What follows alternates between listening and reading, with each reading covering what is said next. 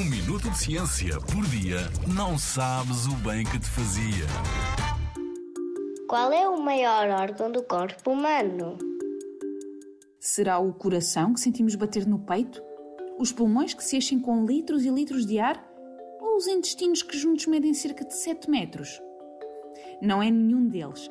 O maior órgão do corpo humano é a pele. Ocupa quase 2 metros quadrados e corresponde a cerca de 16% do peso do nosso corpo. A pele funciona como uma grande barreira, uma capa protetora entre o nosso interior e o mundo exterior. E por isso mesmo, protege-nos da entrada de vírus, bactérias ou outros organismos que nos poderiam deixar doentes. É através da pele que conseguimos regular a nossa temperatura, por exemplo, através da transpiração. E é também a pele que nos protege dos raios ultravioleta. É ela que produz vitamina D, que nos ajuda a prevenir várias doenças e dá-nos ainda a sensação de toque. A pele é constituída por três camadas: a epiderme, a derme e a hipoderme.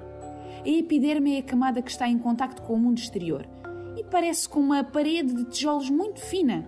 Tem menos de meio milímetro de espessura e os tijolos são umas células chamadas queratinócitos.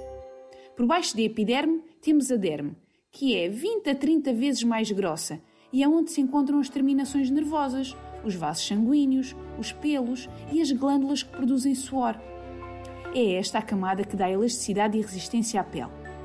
Por fim, temos a hipoderme, a camada mais profunda, que é uma espécie de colchão feito de gordura que ajuda a regular a temperatura, armazena energia e protege o nosso interior contra traumas físicos.